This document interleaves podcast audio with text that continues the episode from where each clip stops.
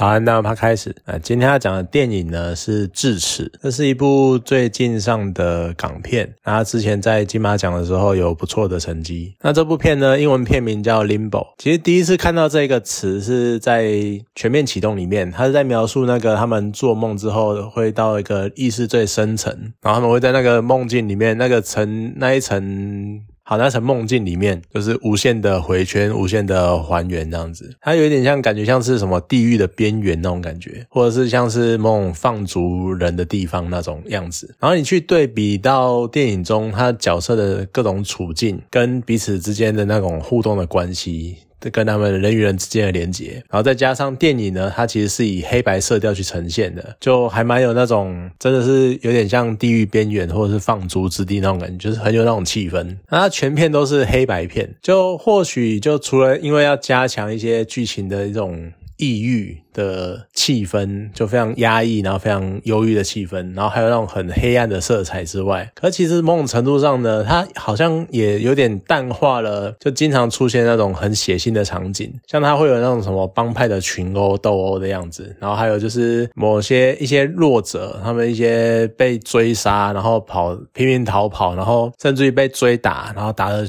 浑身都是血，然后或者是他们挥刀，然后再互砍之类的，然后还有电影呢。它因为是一件算是从一个凶杀案开始的，所以它会有很多很残忍的那种人体的残肢，像是某个手啊或某个脚啊，或者是尸体的那个画面这样子。所以其实电影它包含了非常多非常暴力、非常血腥的画面，而且它还有非常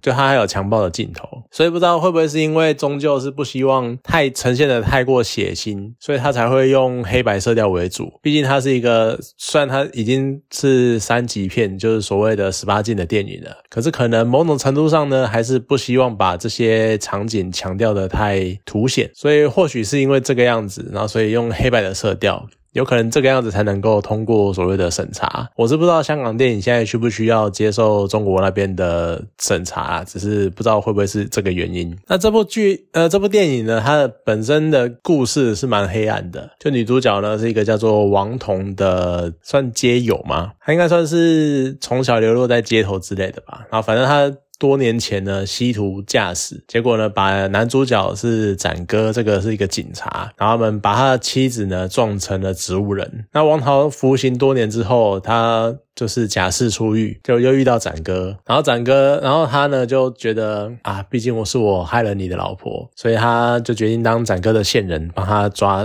就是抓一些犯人之类的，然后想要借此赎罪。那另外一方面，展哥呢，他放不下这股仇恨，所以呢，他强迫王桃当线人，然后呢，又一直想尽办法去暴露他的身份，一直去冲他就对了。像有一幕啊，是王桃把供出来一票那种黑帮的名单，像是剧毒的啦、贩毒的啦这些人，然后。展哥呢，把这些人全部都叫到警察局，就是算是借题，或是反正就是侦讯之类的，反正全部都抓过来。然后呢，在这些人的面前，就直接说谢谢王涛，你提供情报。我觉得这个行为真的是超级贱的，因为这些黑帮都是那种。可能没有到杀人不眨眼那么夸张，但他们都是真刀实枪的在互殴互干的。然后他们可能随便打死个喽啰，都会觉得说就只是个斗殴，或只是个混战之下的结果。就他们可能对斗殴或是杀人这件事情，并没有这么强烈的反感或道德感，甚至他们可能是可以接受的。然后都是那种非常狠的时机，呃，真的真正的狠角色这样子。所以你也难怪，就是王桃一看到这个场面，然后听到展哥那样讲，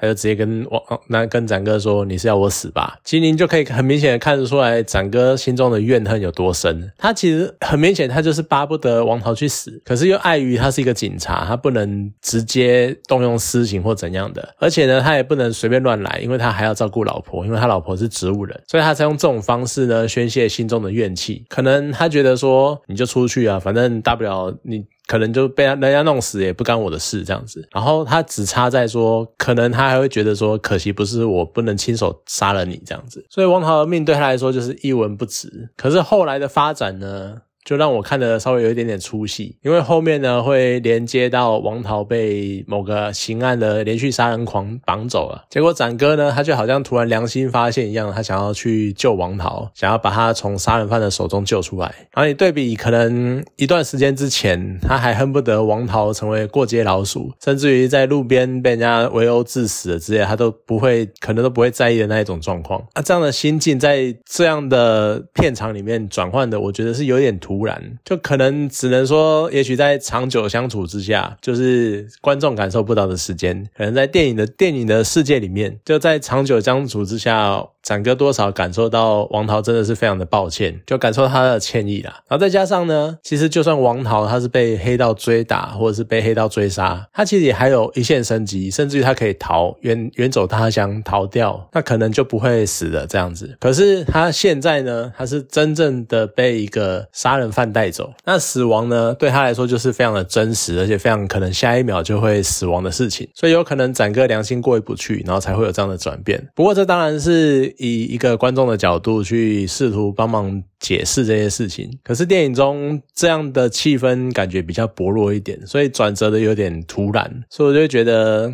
这是稍微弱一点的地方。不过结局是也蛮感伤的啦，因为就真的你只能说就是被仇恨蒙蔽双眼的人，那最后也有可能被仇恨反噬，这样子就是最后来了一个突然很突然的意外。展哥其实他都已经决定原谅，然后放下这段仇恨了，可是说实在的，会有。这个所谓的意外发生，其实也是展哥一开始就是将王桃逼太紧，然后导致的结局，才会导致这个悲伤的意外，所以算是一个算悲剧结尾啦。对，可是我觉得整部片最可怜的应该是展哥的老婆，就要是当初被撞死，他可能反而一了百了，他就不用下半辈子就这样像这样一个人，身为植物人一样，然后活在世界上，然后身边都没有人了这样子，所以就有点像是他下半辈子都要活在。那种 limbo 的感觉，就是活在那种无边的地狱，就地狱边缘之类的。不过说实在的，你看，所以它是一个蛮悲伤的故事，而且它主要的主轴都环绕在仇恨跟原谅之间，算是蛮常见的题材上面。然后当然也会有一些跟其他人的互动啊，或是杀人犯的动机之类的。可是我觉得主要的环节还是缠绕在王桃跟展哥身上。只是就算是你全片看完哦。